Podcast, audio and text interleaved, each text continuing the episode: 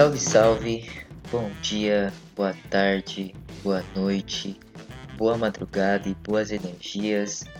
É, aqui quem tá na voz é Augusta, então se você tá escutando pela primeira vez, seja muito bem-vindo, muito bem-vinda, muito bem-vinde.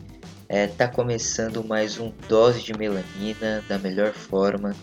E antes de começar qualquer coisa, é importante sempre a gente ressaltar os nossos recadinhos, que é o famoso, né, para a gente ter esse contato maior com os nossos ouvintes e fazer sempre esse algoritmo girar da melhor forma, que é não se esqueçam para quem está escutando aí de fortalecer tanto na nossa página do Instagram, do Twitter, porque a gente está lá como arroba dose underline de underline melanina. Então vai lá, fortalece, também lembrando que a gente está no YouTube. E também se vocês quiserem pesquisar dose de melanina no buscador que vocês usam aí, né? Porque a gente não está sendo patrocinado aqui para falar o buscador, que vocês estão ligados. Mas vocês podem fortalecer também e dependendo do esquema que vocês estão vendo aí, que é do que vocês escutam da, da plataforma, Vão lá, tem um botão geralmente que é seguir e se inscrever, alguma coisa parecida. Fortalece, não esquece. Tá no YouTube também, fortalece o vídeo, o canal, comenta, porque isso ajuda cada vez mais o algoritmo girar. Então não custa nada, exatamente zero reais, entende? Então vamos nessa.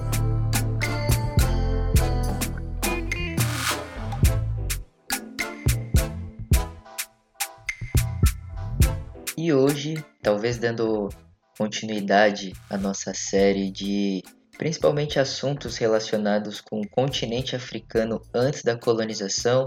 Então, geralmente só tô eu por aqui, mas eu já deixo um salve para os meus irmãos, companheiros, tanto Pedrão, tanto Will, tanto Arão. A gente sempre faz o esquema na coletividade. Mas é isso, né? Vamos lá, dando essa continuidade da melhor forma. Que hoje eu tô aqui como eu sempre gosto de enfatizar que qualquer pessoa preta que quer conhecer minimamente sua história e está interessada nisso e está disposta a isso, minimamente tem que saber é, sobre o continente africano. Então, é, fazendo essa questão e até no sentido de é, espalhar a informação mesmo, difundir essa informação, fazer com que chegue na maioria das pessoas é, hoje a gente vai falar especificamente sobre um império, como que vocês podem ver aí na capa, sobre o Império do Mali. Mas antes de tudo, é sempre bom a gente falar um pouco sobre localização, né? Porque talvez é sempre importante também enfatizar o quão o continente africano ele está presente nas nossas narrativas e ele está muito mais perto do que a gente imagina. Mas localizando mais especificamente ele no continente em si. O Mali, ele é um país, né? Então, sim, ele tem origem desse nome já do Império. Ele fica mais ou menos ali, o que, que a gente chama, eu não gosto muito desse nome, porque até isso a lógica brancocêntrica ocidental tenta colocar o nome, mas ali o que é conhecido como África Ocidental e ele tá ali do lado do Níger, Burkina Faso, então só para ter mais ou menos uma localização. Talvez algumas pessoas que estão nos escutando agora já deve ter ouvido falar alguma coisa ou muitas vezes alguma figura que é muito presente nesse império, mas enfim. Começando da questão da sua duração, o Império do Mali ele durou por volta ali mais ou menos entre o século 14 e 17. Então, ele ficou mais ou menos 400 anos de duração, então foi um dos impérios aí que teve maior duração. E para ter ideia ali, o império ele pegava tanto Serra Leoa, Senegal, Guiné, Mauritânia, Burkina Faso e o sul do Saara. Então, para ter a ideia de dimensão de tamanho mesmo, complementando também, né? Um fundador do Império do Mali é considerado com o nome de Sundiata Keita. Posteriormente, ele se converteu ao Islã por volta mais ou menos ali de 1230, enfim, né? E principalmente por conta disso houve a construção dos pequenos reinos chamados Malink. Então, a partir desse nome surge o nome que a gente conhece hoje de Mali. Falando de Império do Mali, é imprescindível a gente ter sempre em mente o quão da questão de riqueza era esse império, né, vasto em vários sentidos, com o comércio e principalmente novamente o ouro aí, porque para quem escutou, ou se você ainda não escutou, vai lá escutar o episódio do Grande Zimbábue, que também foi é, teve uma grande influência aí da, das rotas de comércio, principalmente da questão do ouro, fazendo referência, né? Tipo, mano, não é em relação é, população do continente africano, pessoas pretas, africanas, enfim, sempre foi a mais bala em relação a, a estabelecer rotas de comércio, assim, né? Então, principalmente com a questão de. É um território mais do que fértil, então, se eu for falar todos os recursos naturais que tem no continente africano, eu ficaria quase um tempo muito grande aqui falando, né? Mas, enfim. Além de tudo isso, na verdade é importante enfatizar alguns outros fatores que é, é muitas vezes a gente ouve falar que ah, os direitos humanos aí entre várias aspas aí, né? Porque a gente pode problematizar o que são os direitos humanos em cada contexto específico, mas é, ah, surgiu ali não sei o que do contexto europeu, blá blá blá blá blá. Mas é sempre muito importante a gente saber as nossas referências e informação, porque já no século 13, isso mesmo, no século 13, é, ali mais ou menos surgiu uma carta que chamava é, Curucan Fuga, e essa carta, também conhecida como Carta Mandinga, e ele foi, ela foi introduzida pelo, justamente pelo Sundiata. E ela representava meio que as primeiras manifestações dos direitos humanos, ou também chamados direitos fundamentais.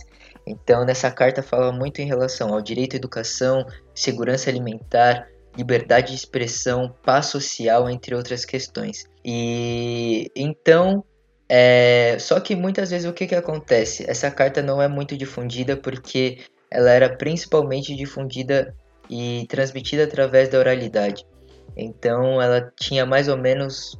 Ela era elaborada e organizada e tinha mais ou menos uns 44 artigos. Então, para a gente ter essa noção de que o, os direitos fundamentais, ou que chamam direitos humanos, foram primeiramente introduzidos né? É sempre bom a gente dar esse crédito pelo continente africano, é, passando toda essa questão e essa importância de transmissão de geração em geração pelas figuras, principalmente dos griots, não é mesmo?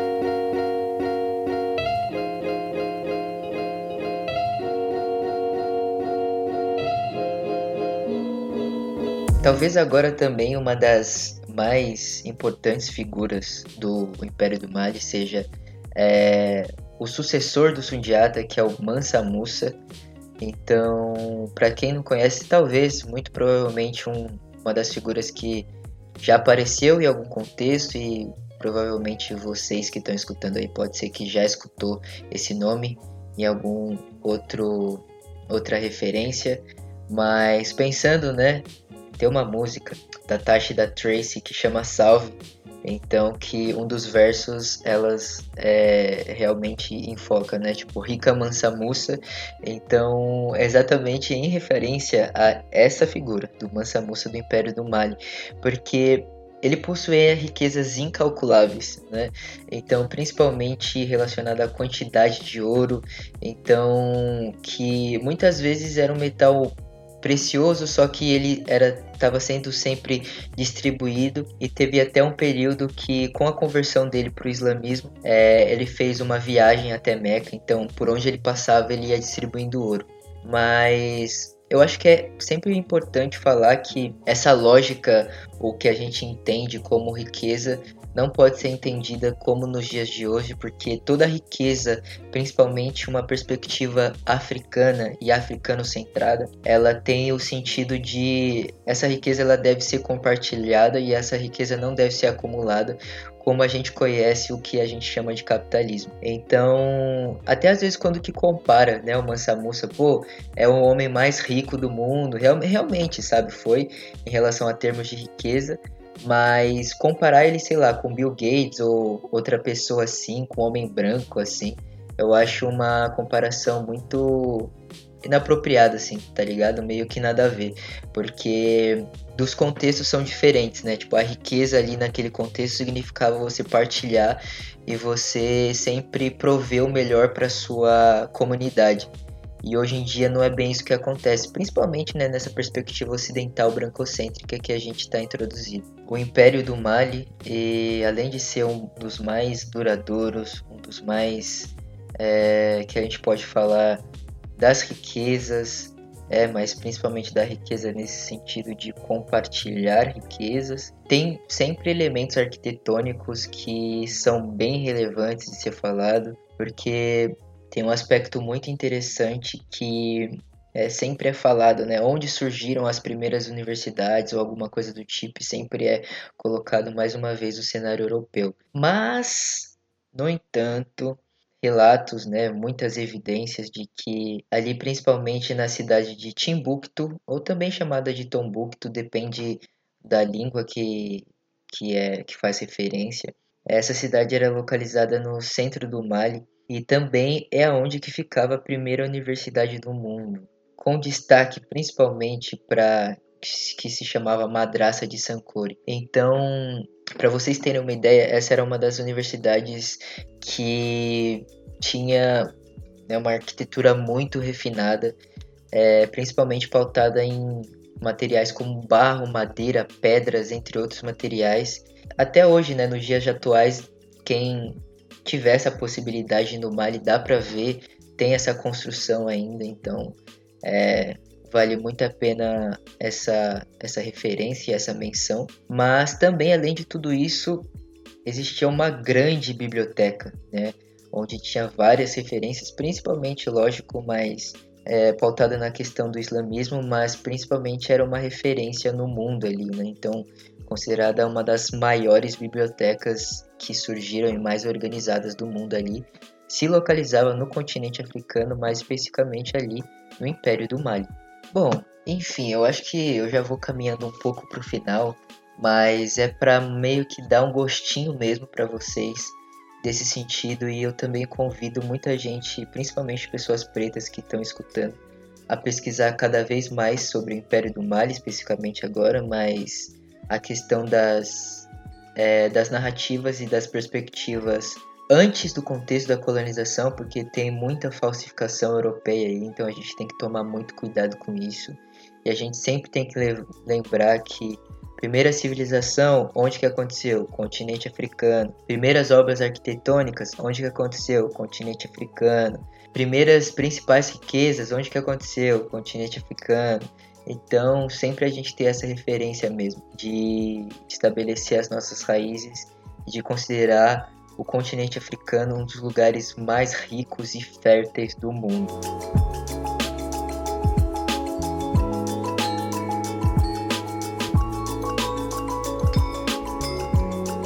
Então eu acho que tô ficando por aqui. Espero que de certa forma esse episódio fez com que vocês despertassem um certo interesse sobre a história do Império do Mali, vale muito a pena, tem bastante material. Depois eu posso deixar até algumas referências aqui, mas é um dos impérios, né, falando um pouco de novo, resumindo, que tem muita relevância ali, né? Então, em relação à data, em relação à perspectiva de estabelecer relações, então fazer comércio, é, em relação à questão de do ouro, que também não é uma questão de de novidade ali no continente africano, porque sempre foi rico nesse, nessa questão desse, dessa riqueza né, que a gente chama de ouro. Agora, é, não podia também de deixar e falar a minha famosa indicação. Indicação.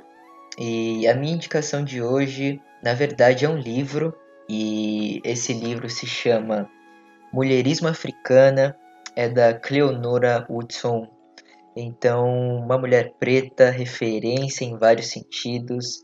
É, especificamente, o nome do livro chama Mulherismo Africana Recuperando a Nós Mesmos. Então, já adianto que é uma perspectiva que fez muito mais sentido para mim na primeiro, no primeiro momento que eu tive contato. eu recomendo principalmente pessoas pretas e principalmente mulheres pretas a conhecerem mais sobre o mulherismo africano, porque eu acho que isso vai fazer muito mais sentido em diversas questões. É, é da editora Anansi, então uma editora preta feita por pessoas pretas e na, na atividade aí de disseminar o conhecimento preto. Então é isso, um rolê de, de autonomia mesmo, de fortalecer o conhecimento que não falsificado por uma narrativa brancocêntrica ou enfim, né, que está sempre atrelado a essas falsificações. Então eu acho que meu minha indicação é isso hoje, mulherismo africana. Já adianto também que se pessoas brancas que estão escutando, pode até se interessar, mas assim, já adianto de assim, bate pronto. Pessoas brancas, sejam mulheres principalmente, não podem ser consideradas mulheristas africanas, porque isso é uma, uma perspectiva exclusivamente para pessoas pretas, no entendimento de que toda pessoa preta é uma pessoa africana, africana com K, né, fugindo um pouco dessa lógica da colonização. Então, é, procurem né, saber um pouco mais sobre esse tema, sobre o mulherismo africano. Então, sempre num sentido mais de coletividade, não de individualidade, porque no final a gente sabe que como que o aspecto racial é o mais importante, então a gente deve fortalecer a nossa, principalmente a nossa comunidade, né? Então, pessoas, é, isso estou falando em termos raciais. Então, sempre tendo em si a dinâmica de que é, um homem branco é completamente diferente de um homem preto. Uma mulher branca é completamente diferente de uma mulher preta. Então, é, a gente tem que ter isso em mente né, e seguir as nossas narrativas. E escutar principalmente a nossa comunidade e principalmente né, sempre que a pessoa talvez também outra coisa que eu diria, tá em contato com essa perspectiva africano-centrada ou afrocentrada, não ter como, não tem como ser outra coisa a não ser do da perspectiva do mulherismo africano. Então eu convido para quem está escutando a ler o livro intensamente, né? Talvez não tenha disponível, não sei, mas sempre está lá, dá uma olhada. Mas se não tiver, saber um pouco mais sobre o tema. Beleza? Então é isso. É, eu vou ficando por aqui, já reforçando de novo, se ainda você não faz, não segue a página do Dose, vai lá, relembrando as nossas redes, tanto no Instagram, tanto no Twitter, como arroba dose underline de underline melanina, lembrando que o D é mudo, vai lá, interage com a gente, se você está escutando isso pelo YouTube, pô, da hora, fortalece, curte, é, comenta, porque isso adianta, né? O algoritmo cada vez mais a é, recomendar o nosso conteúdo para outras pessoas. E também, se você conhece um amigo que conhece um amigo, que conhece uma amiga, blá blá blá, divulga para ele, divulga para ela, mano. Faz esse informação girar, porque também o boca a boca é muito importante. É isso, gente. Vou ficando por aqui então. Aquele beijo e aquele cheiro. E é nóis falou esses dias, parceiro? O maço me fala, o amassa, união de preto é coisa sagrada. Mas um dia passa, a história bolada não fala mais nada, já vira passado. Desenho apagado, história borrada, não existe esboço, sempre foi real. Afasta do mal, a face mortal. Hoje eu sou legal, me senti James Brown. Liguei pro Lesma pra abrir uns portal. Encomendei um piano de cauda. Malas prontas, hoje eu vou dar uma pausa. Escreve hit, mas não esquece da causa. Efeito, leis antigas, se descrita, bate palma só. Que se identifica que eu tô vendo esse jardim e tá repleto. O ódio cria, pode mata. Ser humano urbano, oriundo da mata. Me falou fulano pra sair da caixa, faixa por faixa. O todo e a obra ainda não foi contemplada, elevada. Ser humano alada, é claro. Aguentei meio Hancock, meio de nove. Aquele som ainda me move. Levei um nocaute na noite passada. Cada palavra proferida era profetizada. E eu tava longe, fi. Outras paradas, minha vida preferida não valia de nada, pois quando o planto cresce, quando o piso escurece, quando o planto cresce, quando o piso escurece,